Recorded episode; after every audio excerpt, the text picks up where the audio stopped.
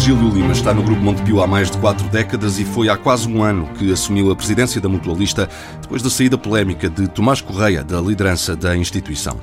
A associação, que conta com 600 mil associados, é alvo de notícias frequentes que dão conta de dificuldades na mutualista e, em particular, no maior ativo, o Banco Montepio. Sr. Presidente da Associação Montepio, muito obrigado por ter aceitado o nosso convite. A Associação acabou com o Conselho Geral que supervisionava a gestão. Até ao final do mandato vai poder governar sem o acompanhamento e a fiscalização da oposição. Por que é que extinguiu o Conselho já, em vez de esperar pelas próximas eleições? Não extinguimos propriamente, a decorre da lei.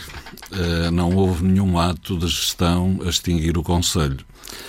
Uh, a entrada em vigor do, do novo Código das associa Associações Mutualistas e dos estatutos que, no seguimento, tivemos que ajustar a esse Código, uh, previam a extinção do, do Conselho Geral e a criação de uma Assembleia de Representantes. Estes estatutos tiveram, enfim, naturalmente são muitas associações mutualistas e o momento que vivemos em termos sanitários também não ajudou, mas a Direção-Geral da Segurança Social levou algum tempo nesta, nesta aprovação, uh, que ficou disponível só agora no final de outubro. E imediatamente decorre da lei a extinção do Conselho Geral. Porque no novo formato os órgãos sociais são a Assembleia Geral, a Assembleia de Representantes, o Conselho Fiscal e o Conselho de Administração. Uh, o Conselho Geral, que era um órgão de enfim, acompanhamento em termos de consultoria, conselhos uh, ao próprio uh, Conselho, tinha uma função deliberativa uh, em algumas áreas, fusões, aquisições, mas não mais do que isso. De resto, era um conjunto de conselheiros que acompanhavam a vida institucional e ajudavam o Conselho de Administração, mas distinguiu-se por força da lei. Devo dizer, aliás, que, eh, ao contrário do que tem sido noticiado, o próprio Conselho de Administração é penalizado nesta situação, dado que, eh, se agora tivermos uh, ações, operações de gestão, de simplificação do grupo, de fusões. De... Nós não temos o Conselho Geral para nos ajudar, temos que escalar isto para a Assembleia Geral, uh, o que não é fácil e, portanto, dificulta a própria, a própria gestão. Sobretudo até neste nesta conjuntura difícil em termos sanitários em que reunir a Assembleia Geral não é fácil. Portanto, nós fomos de facto penalizados também. E, e, devo dizer que no período de consulta pública sobre estas matérias, o próprio Conselho de Administração teve a oportunidade de sugerir que eh, se mantivesse o Conselho Geral até à vinda da Assembleia de Representantes. Não foi esse, eh, não foi esse o entendimento do legislador e, portanto, cessou naturalmente com a publicação dos estatutos. Não foi um ato de gestão de ninguém, decorre da lei. Uh, mas esta decisão chegou a ser descrita por um antigo dirigente de, da associação como um golpe de Estado. Ora bem, ao extinguir a fiscalização ou o acompanhamento sobre si próprio, não está a passar uma imagem de autocracia de quem quer governar sem prestar contas a ninguém? Uh, devo dizer que esta, esta uh, afirmação de um golpe de Estado é algo verdadeiramente surpreendente, porque, como referi há pouco, nós aguardamos há cerca de um ano a publicação dos estatutos. E em todas as sessões do Conselho Geral era dito que não sabíamos se íamos ter a sessão seguinte, porque a todo momento podiam ser publicados, registados definitivamente os estatutos, e por, por uh, imposição da lei extinguia-se o Conselho Geral. Não estava na mão uh, da administração poder uh, prolongar de facto a existência do Conselho Geral até que até ao final do, do mandato, no fundo, para uh, até que viesse a Assembleia de Representantes? Hum, poderia, como, mas uh, não, não teria funções legais, não teria força de lei. Era um conjunto de associados que poderia continuar a acompanhar, mas não com intervenção efetiva, porque foi um órgão que por lei se extinguiu. Uh, e, e, esta situação, de facto, uh, uh, não, não decorreu de nenhum. ao contrário, como referi há pouco, de nenhuma vontade de ninguém. Nós queremos ser escrutinados. O órgão de, o órgão de de, de, de, supervisão é o Conselho Fiscal. E esse mantém-se em funcionamento.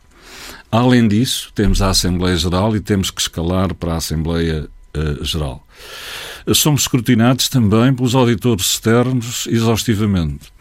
Uh, e agora uh, nós temos um período de transição em que vamos ficar sujeitos também ao, ao escrutínio do supervisor da Autoridade de Supervisão de Seguros e Fundos de Pensões, que eh, só no final do período de transição, já só faltam 10 anos, eh, eh, fará uma supervisão efetiva, mas acompanha muito, com grande proximidade, exigência, rigor, um sentido muito construtivo que me cumpre cumprimentar, enfim, publicamente.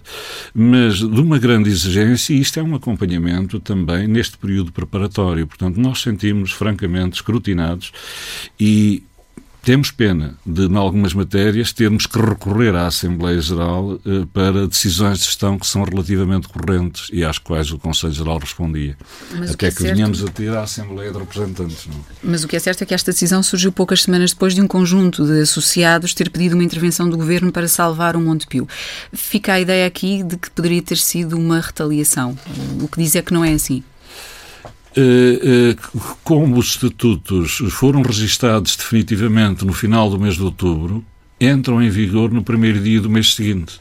E, portanto, simplesmente extinguiu-se. Não houve aqui nenhum ato de ninguém. Este é um, um mal-entendido. Esta informação uh, que tem sido veiculada não corresponde todo à, à verdade. Nós cumprimos a lei, temos que a cumprir. Foi uma determinante, uma determinação do legislador. E é tão só isso. Eugênio Rosa estima que o desequilíbrio financeiro na associação seja de 500 milhões de euros e acrescenta que isto não conta com aquilo que descreve como ativos fictícios, como os ativos por impostos diferidos. Eh, como é que vê estas afirmações? Uh, eu tenho tido a oportunidade de, em todas as sedes uh, dos órgãos sociais, e é pena que estas questões sejam hum, apresentadas publicamente e muitas vezes não apresentadas em sede dos próprios órgãos sociais, onde nós nos posicionamos sempre como quem está a prestar contas e não a apresentar contas. E suscitamos as questões, todas as questões, nomeadamente essa. E temos tido a oportunidade de esclarecer na Assembleia Geral Uh, também com os senhores jornalistas, em, conversa que tivemos depois da última Assembleia Geral, uh, em todos os órgãos sociais, uh, qual é a verdade à volta disso. nós temos um conjunto de ativos por impostos diferidos que decorreram de uma alteração uh, na, na, na, Nós tínhamos isenção fiscal e, por alterações no modelo de governo da própria uh, associação, uh, surgiu a dúvida se estávamos ou não sujeitos ao IRC. Fizemos um pedido de informação vinculativa à autoridade tributária e estávamos. E, nessa medida, enfim, passámos a pagar, a pagar impostos. Uh, quem não paga impostos e passa a pagar, uh, uh, enfim, há aqui uma, um momento de, inicial de ajustamento das contas a esta situação. Porque é que há impostos diferidos, ativos por impostos diferidos, com origem em diferenças temporárias? Isto é, neutras no tempo. Uh, justamente porque, sendo nós uma associação mutualista e seguindo o plano de contas das associações mutualistas, as provisões para as responsabilidades futuras não são consideradas um custo, como são, por exemplo, nos seguros ou em outras entidades, porque na lógica associativa tudo o que entra vai para o monte e só quando sai é que é considerado um, um custo. Uh, nós, assim que há uma, uma, uma, uma, poupança de um associado ou uma, uma subscrição de qualquer modalidade de prevenção do futuro, há um, um, uma poupança que entra e há uma responsabilidade que se assume por inerência. Nós relevamos contabilisticamente esta responsabilidade sob a forma de uma provisão. Mas esta provisão não é aceite pela autoridade tributária. E, portanto, temos que pagar IRC sobre essa entrada que é considerada um proveito porque o custo, isto aumenta-nos os lucros tributáveis. Uh, o custo só é aceite quando associado uh, recupera essa poupança por via do vencimento da sua modalidade ou porque resgata antecipadamente ou uh, no momento de transformação uh, em pensão, enfim, quando às vezes 3, 5, 8, 10, 30 anos depois há o resgate. E nós só então é que recuperamos esse valor. E, entretanto, fazemos um desembolso efetivo e uma entrega ao Estado deste IRC que só recuperamos mais tarde. E, portanto, até somos penalizados em termos financeiros por isso. Contudo, no início, quando tudo isto começou, havia que fazer o encontro face ao estoque de poupanças que tínhamos uh, acumulado. E à semelhança do que se fez noutras entidades financeiras, nos bancos, nomeadamente, foram calculadas estes, estes ativos por uh, uh, diferenças temporárias e, lá está, temporárias, nulas no tempo. Elas vêm a anular-se. Mas, de facto, se nós entregamos o. E, e, portanto, e, portanto, não foram os ativos por impostos diferidos que salvaram, entre aspas, as contas da Associação no ano passado? Uh, tiveram uh, naturalmente um contributo para o, uh, para o, para o ativo, contudo, os ativos por impostos diferidos foram já em 2017.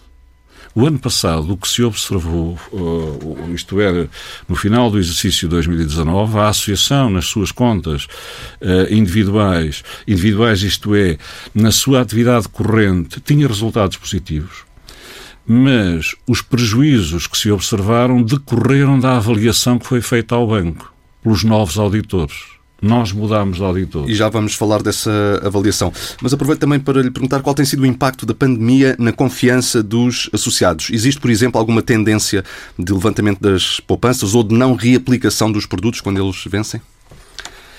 Uh, não, paradoxalmente, uh, felizmente, nós uh, temos observado no corrente exercício, nós estamos em outubro com lucros de 15 milhões de euros e devo dizer, a associação não visa o lucro quando tem um resultado zero, está equilibrada, porque nós só cobramos ao associado o equivalente à prestação que lhe eh, entregamos.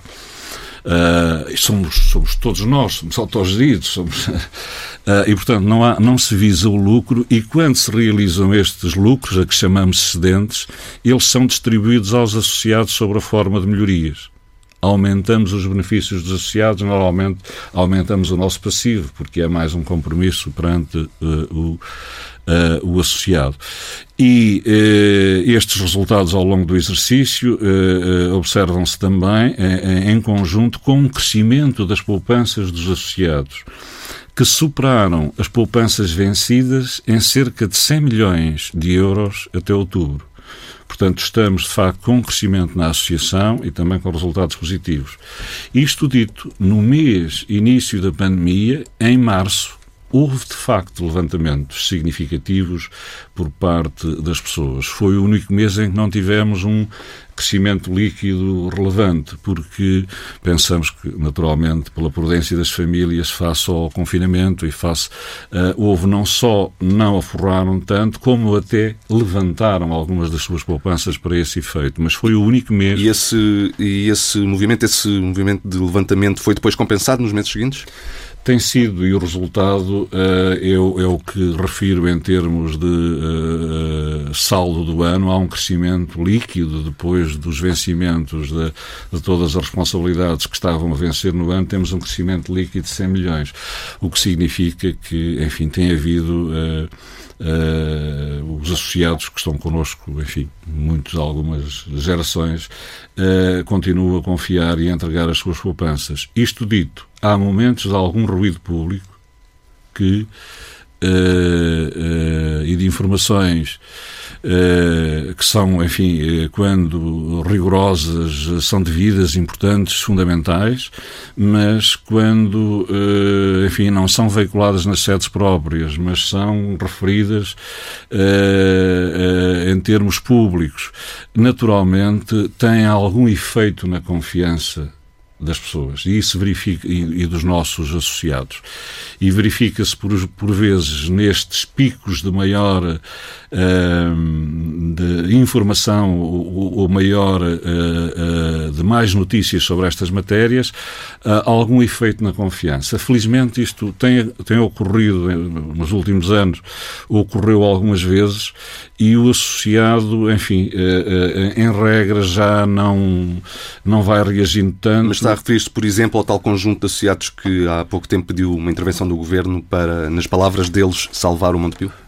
Uh, por exemplo, uh, essas são situações em que, enfim, sendo a situação da associação a que referi, estando o banco também a responder em termos de rácios de capital, estava antes da, da, da, pandemia e agora, até porque o próprio Banco de Portugal, para todo o sistema, veio dar aqui um período de tolerância nos rácios de capital para que se possa acorrer às necessidades da economia também sem essa. Uh, está a cumprir uh, claramente todos os, os rácios. Portanto, a, a situação do banco é normal, a situação da associação foi penalizada no último ano com a tal avaliação dos novos auditores que acabou por uh, retirar ao valor deste ativo um valor muito substancial. De 500 milhões de euros? De 377 milhões de euros, depois com mais uh, uh, 14 milhões nos seguros, enfim, deu cerca de 400 milhões de euros, que anularam os resultados positivos que a Associação tinha gerado per si e obrigaram a apresentar este resultado negativo. E foi este resultado negativo negativo que fez reduzir uh, o, o balanço. Agora, estas perdas não são perdas definitivas, são imparidades. Se o banco voltar a cumprir uh, os seus planos de negócio, naturalmente o seu valor uh, aumenta e nessa medida estas imparidades recuperam-se. Vamos Portanto, então falar são do valores definitivamente perdidos. Vamos então falar do, do maior ativo da associação, que é o Banco Montepio. No balanço da associação, o banco continua a estar valorizado uh, por, por mais do que outros bancos muito maiores, como por exemplo o BCP. Entre a valorização da auditora anterior e a atual, o valor do banco reduziu-se, passou para 1,4 mil milhões de euros, julgo eu. Afinal, pode ou não confiar-se nos números que a associação apresenta? Pode, verdadeiramente. Uh, uh, houve uma redução de, uh, deste, do ativo do banco, que já se tinha verificado em anos anteriores, para 1.500 milhões, por virtude desse, desse, desse diálogo com os auditores e deles considerarem justamente que o valor do banco seria esse fazendo a comparação do nosso banco com os bancos do sistema. E agora, a verdade é que este banco tem para a associação um valor que não tem para nenhum outro acionista. Bom, primeiro não está à venda. Segundo, tem que ser detido por uma entidade titular da economia social que tem que ter a maioria do capital. Depois, é um banco estratégico no, no grupo. Uh, e uh, uh, na, na, nesta, nesta medida o que se tem observado na, na, na gestão do banco tem sido, enfim, houve alguma instabilidade nos últimos anos, naturalmente não está imune à situação uh, que vivemos, mas uh, tem condições de, de, de recuperação. E o valor dos 1.500 milhões é, a nosso ver, uh, uh, desajustado pelo seguinte. Uh, para a Associação Mutualista, este banco é a sua rede de distribuição. Quanto custa uma rede de distribuição de 300 balcões a uma entidade que não tem distribuição própria? Mas isso só tem valor para nós, não para qualquer outro acionista que procure comprar. Aí sim vai, vai comparar com os valores de mercado. Mas para nós tem este valor de uso. Mais do que isso, uh, há um conjunto de serviços que nos é prestado, nós vivemos geminados juntos durante 175 anos, tivemos que replicar um conjunto de estruturas com a autonomização da entidade, e bem, para a defesa do sistema, nós concordamos com essa divisão, mas tivemos que replicar todas as estruturas. Contudo, há alguns serviços que nos continuam a ser prestados pelo banco, nomeadamente no domínio informático. Nós não temos infraestrutura informática própria, há uma prestação de serviços. E assim também num conjunto de outras áreas. Mas mais do que isso, as poupanças dos associados estão no banco. Mais do que isso, os 200 mil melhores clientes do banco são associados. Os 600 mil eh, clientes do, associados são clientes do banco e têm esta dupla qualidade, sentem um pouco o banco como seu, são as suas poupanças que estão lá. Depois há também uma cultura ao longo de 180 anos que fazemos este ano, 176 no, no caso do, do, banco, porque ele nasceu quatro anos depois, em 1844. Houve, sempre trabalhámos juntos, vivemos juntos, e há um conhecimento da realidade associativa por parte do banco que é um capital imaterial extraordinário para a colocação das modalidades associativas, para a relação com o associado, é nos balcões que ele se relaciona. Há, portanto, aqui um valor de uso e um valor estratégico que vai muito além do valor de mercado para terceiros. Vale para este acionista. E foi isso, e, e foi esta. Uh, e, portanto, dia... os, os 1.500 milhões pecam por defeito? Uh, a nosso ver, houve uma. uma uh, com a legitimidade que cabe aos auditores, não pomos isso em causa, mas houve uma leitura conservadora desta realidade. Tanto que, eh, no passado, outros auditores tiveram visões diferentes e, instantaneamente, enfim, a própria auditora tem naturalmente o seu ano início, o seu ano de conhecimento.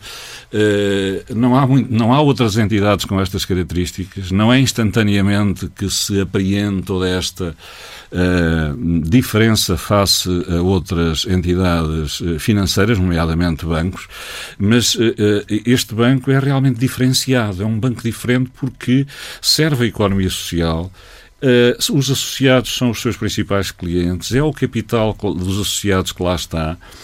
Uh, uh, e, se, e está numa lógica de economia social.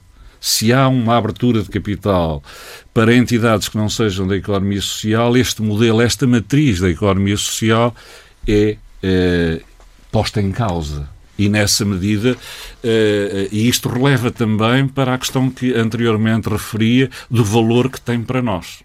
É que há um valor aqui, porque isto é um todo, com autonomia, com segregação, com proximidade, com parcimónia nas relações, mas com uma efetiva autonomia que tem que ter. Contudo, na verdade, os, os clientes principais do banco são, e, e uma maioria esmagadora dos clientes são associados. Isto é um todo há muito tempo há 176 anos. E agora, aproveitando para pegar em algo que referiu há pouco, disse que o banco não está à venda, mas é certo que o Montepio é frequentemente apontado como podendo vir a ser comprado ou integrando um movimento de consolidação no setor em Portugal. A, a, a mutualista está aberta a essa possibilidade de algum tipo de consolidação? Não, temos dito e temos sido questionados sobre isso e dissemos também aos senhores jornalistas nesse encontro depois da Assembleia Geral que o banco não está à venda exatamente por ter esta dimensão estratégica para o grupo. É fundamental. Uh, contudo, uh, bom, e mais, uh, havendo estas imparidades que referimos, neste momento a abertura de capital significaria que essas imparidades que são reversíveis poderiam ser apropriadas por outras entidades que não os próprios associados e que no tempo, com a, o cumprimento dos planos de negócio, esses valores, essas imprioridades podem ser recuperadas pelos próprios associados.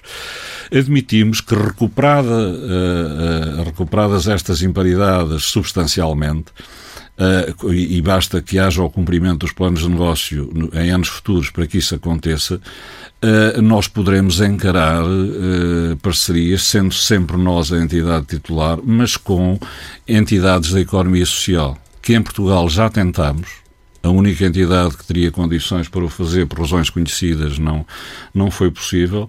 Mas em termos internacionais, isso é algo que pode ocorrer, mas uh, a, a acontecer será num cenário de desenvolvimento uh, e, portanto, no futuro, não. Não, não, não neste momento, onde havia uma grande, haveria uma grande perda de valor, porque para quem quer que seja, o valor que tem para quem entra não é o valor de uso e o valor estratégico que tem para o Montepio. Em todo o caso, o Banco Montepio, neste momento, está numa situação, tem, tem rácios de crédito mal parado acima da média, registrou prejuízos de 57 milhões e avançou há poucas semanas com despedimentos e fecho de balcões. Se o banco precisar de uma injeção de capital, a Associação está em condições de assegurar esse aumento de capital? A Associação, desde 2004 ou 2005, colocou no banco 2 mil milhões de euros E já este ano colocou 50 milhões. Mas, de facto, uh, uh, consideramos que não há a necessidade desse acréscimo de capital e os planos do próprio banco, que são vistos pelo acionista e, naturalmente, acompanhados pelas entidades de supervisão e muito escrutinados, uh, demonstram que há dentro do próprio banco, se nós fizermos a, a gestão eh, eficaz de um conjunto de ativos improdutivos, 1.400 milhões de euros em crédito em incumprimento, 600 milhões de euros em imóveis, Uh, que, uh, enfim, estão a penalizar o funcionamento do banco, a rendibilidade do banco e estão a consumir muito capital. Uh, enquanto acionistas, temos insistido, e o banco tem naturalmente acolhido nos seus planos esta situação, é preciso encontrar soluções para estes ativos improdutivos, e no domínio do imobiliário, enfim, um, momento ótimo do imobiliário eh, até em anos recentes foi, foi mais adequado, mas vamos a tempo. Há a possibilidade de Uh, uh, tratando uh, estes ativos improdutivos, gerindo bem estes ativos improdutivos, encontrar formas de que saiam do banco ao valor por que estão considerados. E eles estão todos com as imparidades constituídas, além disso, têm garantias associadas. Tudo isto é muito escrutinado e, portanto, poderão sair ao valor, se não forem, normalmente quem compra nestas situações procura comprar a desconto mas há aqui um negócio potencial. Estes, negócios, estes ativos ditos improdutivos são alegadamente improdutivos, porque só os compram porque vão realizar mais valias no futuro, significativas. Uh, e, portanto, nessa medida, a ideia é que possamos também é poder ter nesta gestão uh, alguma intervenção. Mas são matérias em estudo que passam também pela validação e, e, e, e profundo escrutínio dos supervisores. Fala da criação do, do, veículo, um veículo que passa a ter esses ativos tóxicos, digamos assim, e, libertando assim o banco desses ativos. E, e, e, isso nós estamos neste momento a ser penalizados por esses ativos uh, improdutivos em 3,25 no capital do banco, esse valor poderia de facto libertar-se, libertando capital. Para aquilo que vulgarmente chamam banco mau. Não, não é um banco mau. Uh, seria, uh, havendo a saída desse valor ao valor porque está no banco, eh, a ideia, e isto é o que está em estudo, mas como digo, tem que ser validado e escrutinado, mas julgamos que há caminho e há, há profundos estudos, mas estamos numa fase de estudo, enfim, que veio, veio para, para a opinião pública fora de tempo, porque estamos ainda a estudar essa, essa matéria, mas que permitirá. Eh, nós temos já o exemplo uh, no banco de uma a sociedade de veículo, nunca se chamou assim, mas que se chama Bolsimo, onde foram afetos créditos em cumprimento e foram afetos imóveis que estavam uh, para venda uh, no banco, foram comprados pela Bolsimo, com o apoio da associação, e ao longo dos últimos 10, 12 anos houve umas mais-valias extraordinárias na resolução destes créditos e, e destes ativos imobiliários. Houve lucro que a associação apropriou.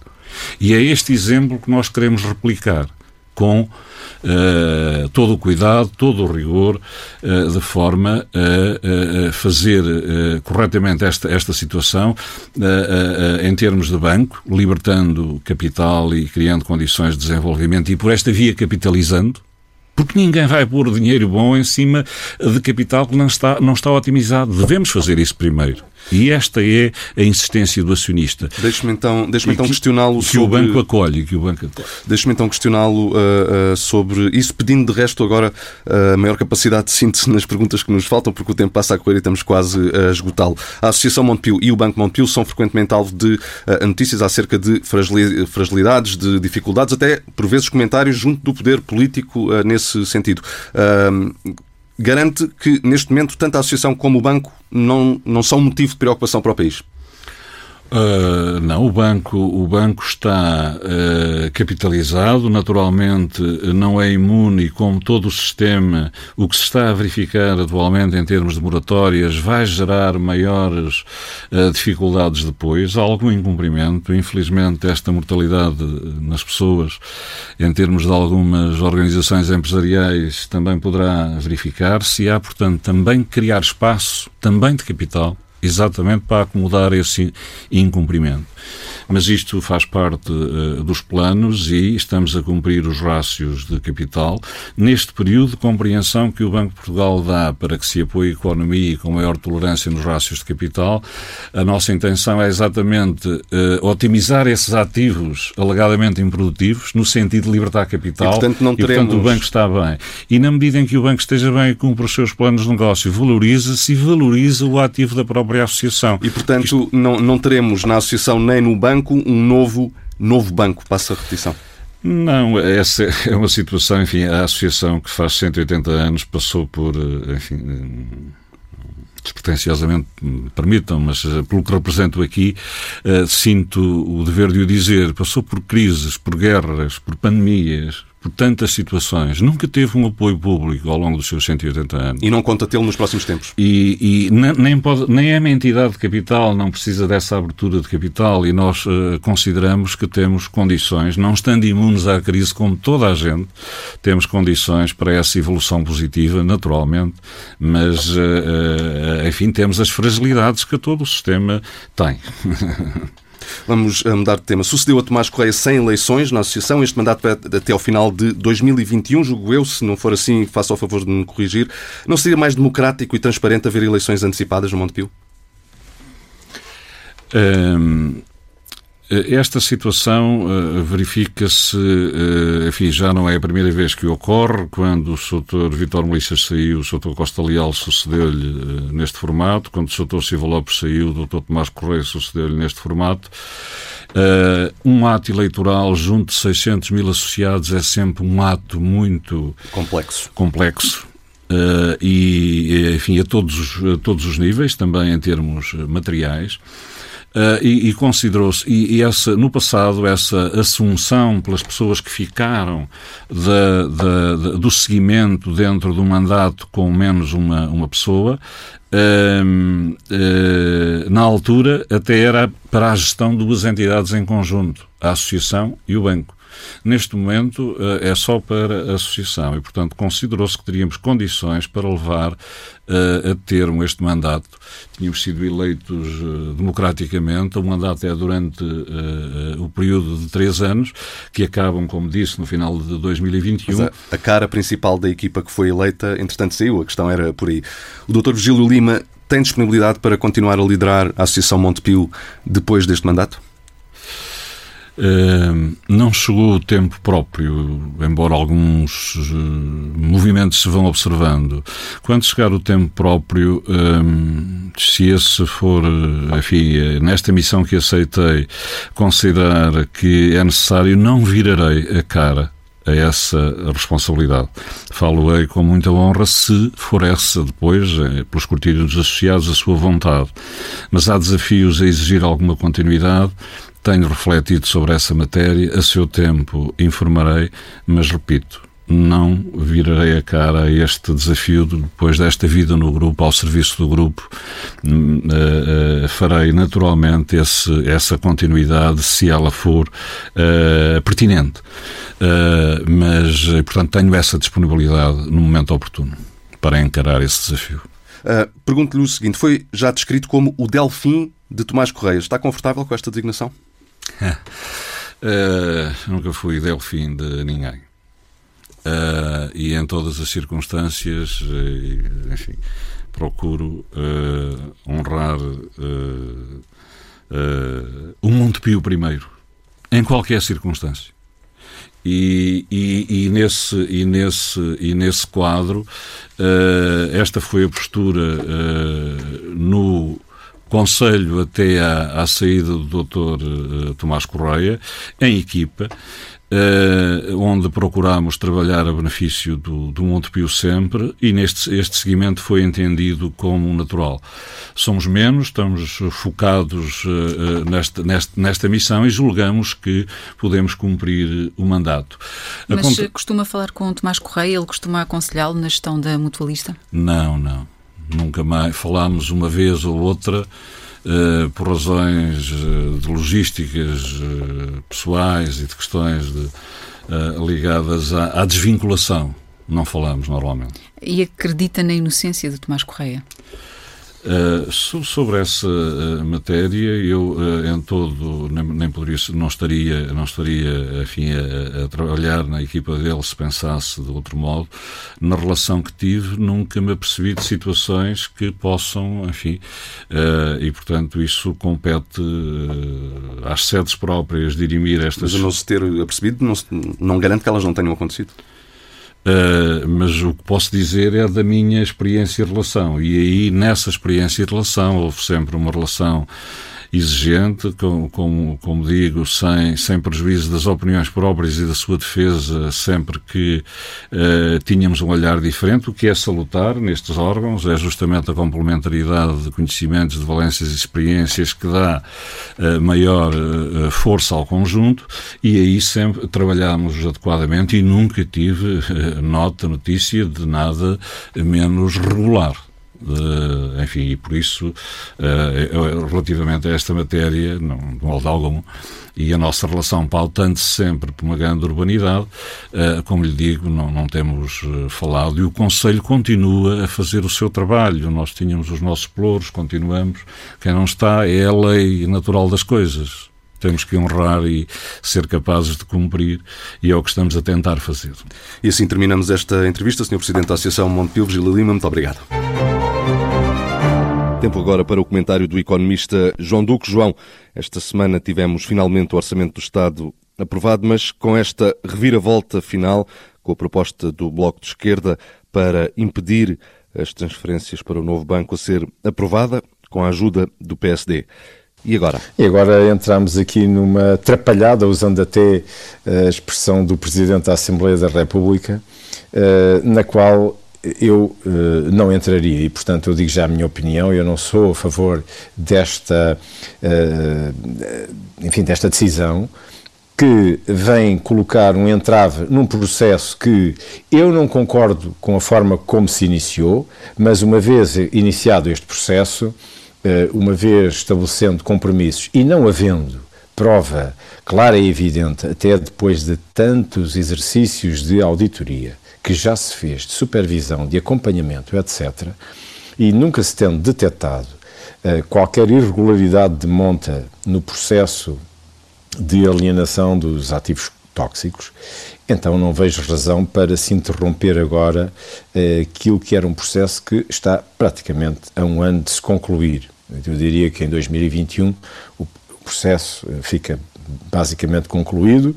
Uh, mais uma vez reforço, eu não o teria iniciado assim, acho que há muitas críticas ao processo tal como foi desenhado, mas uma vez iniciado e não, a meu ver, se verificando razões para uma interrupção, acho errado. E, portanto, este, este incumprimento, digamos assim, eh, esta interrupção, pode ser lida como um incumprimento por parte das autoridades europeias, também pode ser lido como um incumprimento por parte do mercado, e isso pode acarretar consequências negativas ao nível daquilo que é o fluxo de procura para a dívida portuguesa. É, é capaz de não ter assim um impacto tão relevante, mas é uma nódoa que fica na nossa história e eu não a compreendo, sinceramente, não a entendo acho que há aqui um exercício para agradar uh, àqueles que neste momento estão a passar muitas dificuldades e que acham que uh, parece que há dinheiro para todos, nomeadamente para os bancos, mas para eles nunca há. Uh, também não é verdade. ou melhor, há escolhas que se podem fazer e que permitem poder acudir àqueles que necessitam sem este tipo de exercícios. Eu lembro, por exemplo, que nós com a maior das facilidades, já passamos um cheque de 1.200 milhões de euros à TAP, com mais 500 que estão previstos para este orçamento, para uma empresa só, e, que isto supera muitas vezes, não é? são três vezes, mais de três vezes do, do valor que estamos em causa, e portanto é um processo que é interrompido de uma forma que eu acho muito negativa. A Vida do Dinheiro aos sábados no Diário de Notícias e Jornal de Notícias, com o Dinheiro Vivo, e para escutar, ver e ler em permanência em tsf.pt.